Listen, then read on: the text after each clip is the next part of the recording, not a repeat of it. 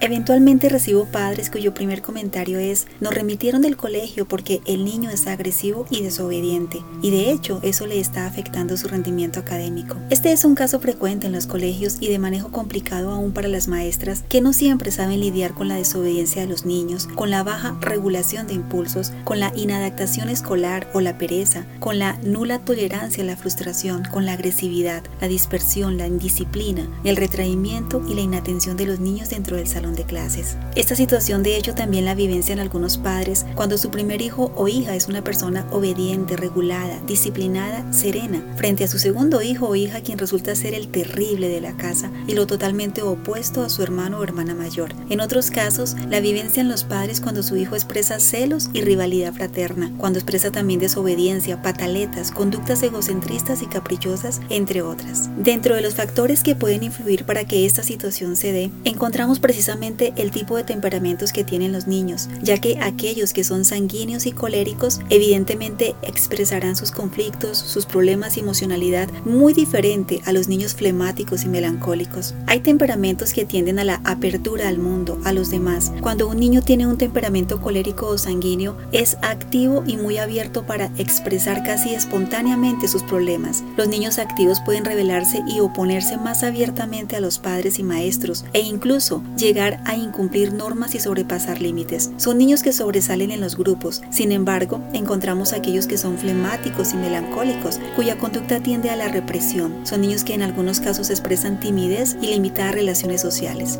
Ambos casos, tanto niños pasivos como activos, resultan ser tema de conversación de los maestros y tema de conversación para los padres en las reuniones familiares. Otro factor decisivo en las conductas de difícil manejo de los niños es el ambiente familiar y la educación, es decir, el modelado que el niño está recibiendo en casa por parte de quien lo está rodeando y criando. Los modelos educativos de crianza son muy variados. Por ejemplo, el modelo permisivo tan de moda en los últimos tiempos que rechaza el modelo de educación autoritaria y se orienta al libertinaje. Los padres que abanderan este modelo no establecen límites claros, miman en todo momento y situación, dejan al hijo tomar decisiones sin censura ni orientación y se muestran inseguros para ejercer autoridad. Evidentemente los niños no aprenden a seguir instrucciones, expresan un marcado egocentrismo que puede verse aún en la adolescencia y en la etapa escolar manifiestan desobediencia instruccional y respeto a figuras de autoridad y también expresan baja tolerancia a la frustración, impulsividad, irascibilidad, demanda de caprichos e incumplimiento de ciertas normas sociales. Un modelo menos practicado por la influencia cultural pero que aún se observa en algunos hogares es aquel en donde los padres y cuidadores reproducen modelos autoritativos de antaño, de su propia crianza. Obviamente para esta generación tan diferente producen más conflictos y problemas en los niños que soluciones. Estos modelos están basados en la represión y en métodos punitivos, es decir, en castigos físicos, comunicación inasertiva con sarcasmos, con ironías, con exageraciones, con cantaletas, con mensajes ambivalentes, con palabras de rechazo, con actitudes de abandono, con expresiones de humillación, con palabras de comparación, etc. Generalmente este tipo de ambiente y de crianza altera la autoestima de los niños y les genera inseguridad en su vínculo e identidad, traduciéndose en conductas agresivas, rebeldes, reprimidas y desobedientes. Aunque muchos padres dicen no querer practicar ni el modelo permisivo y mucho menos el modelo autoritativo, algunos terminan ejerciendo un modelo híbrido de ambos. Pretenden mimar a los niños todo el tiempo, pero también les abruman con cantaleta y extensas reflexiones. Intentan mandar a los niños pero ceden ante sus intensos caprichos. Pretenden establecer normas y límites, pero permiten a los niños escoger esos límites y las propias normas. Quieren enseñar el respeto a sus hijos, pero se dejan pegar por ellos cuando estos tienen una pataleta ante la negativa de comprarle el juguete o el helado o de no darle el celular para jugar. Otro factor decisivo para que se den las conductas de difícil manejo a los niños es el ambiente familiar que los rodea.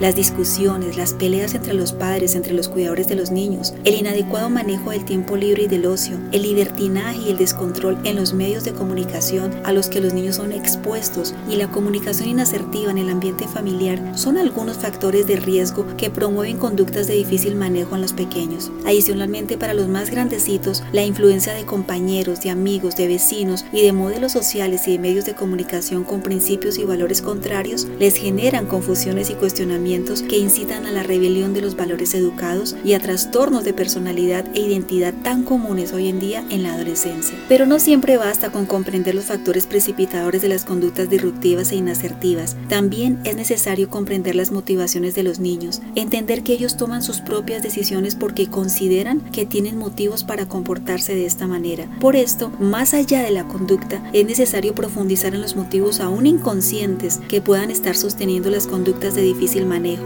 Detrás de muchas de estas conductas se esconden actitudes, percepciones, sentimientos de temor, ansiedad, preocupación, incompetencia, inseguridad, confusión, alteraciones en autoestima, en autoimagen y en autoconcepto. Lo que debemos tener en cuenta es que las conductas de difícil manejo siempre tienen una explicación. El desafío es precisamente indagar sus causas. Los niños buscan llamar la atención y si los adultos se molestan o enfadan, los niños se sienten de cierta forma apreciados y aceptados cuando observan que su conducta genera reacción. Si los niños desobedecen o rechazan las normas y los adultos se irritan, y se frustran, los niños se sienten importantes demostrando que mandan o que dominan. Cuando los niños expresan agresividad o bajo control de impulsos, en algunos casos están manifestando su deseo de tener poder. Su conducta denota deseo de superioridad. Evidentemente se pueden estar sintiendo desanimados al percibir que otros pueden más que él. Por su parte, aquellos niños que se aíslan se pueden estar sintiendo incapaces de enfrentar sus problemas. En este caso, el aislamiento les ayuda a evitar el fracaso. Los niños más grandes, por su parte, ante un ambiente familiar conflictivo, con padres exigentes, con maltrato o abuso de algún tipo, con situaciones de alcoholismo, divorcio, conflictos parentales, con rechazo social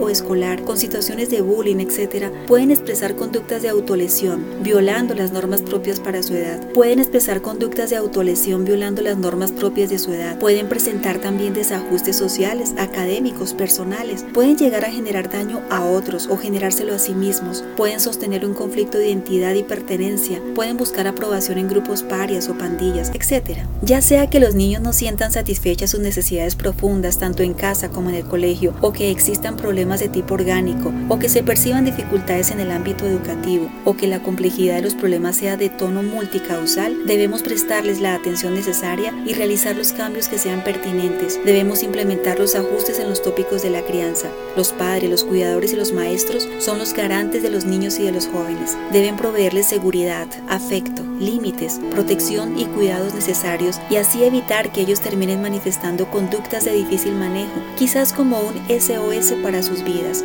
Así que para ello te comparto algunos tips. Primero, es necesario que reconozcas cuál es el tipo de temperamento de tu hijo o de tu hija y de esta manera identificar sus fortalezas para potenciarlas y sus debilidades para darles el manejo prudente de acuerdo a la autoridad prestigio y a la afectividad positiva. Segundo, infórmate sobre los modelos de crianza asertivos, ejerce autoridad prestigio. Te conviene que tu hijo o hija te vea como una figura, como una persona segura de tu rol y de tu visión educativa. Esto hace parte de la crianza respetuosa. Tercero, sé coherente entre tu discurso y tu conducta. Tu hijo siempre te está viendo. Cuarto, no agotes o malogres el recurso de la comunicación. Habla sabiamente en todo momento. Quinto, no confundas la autoridad con la afectividad. Ambos son deberes, pero también son derechos. Sexto, necesitas descubrir cuáles pueden ser los objetivos o motivos concretos del niño para que exprese la conducta en asertiva. ¿Qué objetivo erróneo está persiguiendo el niño cada vez que se comporta así? Observa el lugar, la situación, los eventos antecedentes, sus interacciones, etc.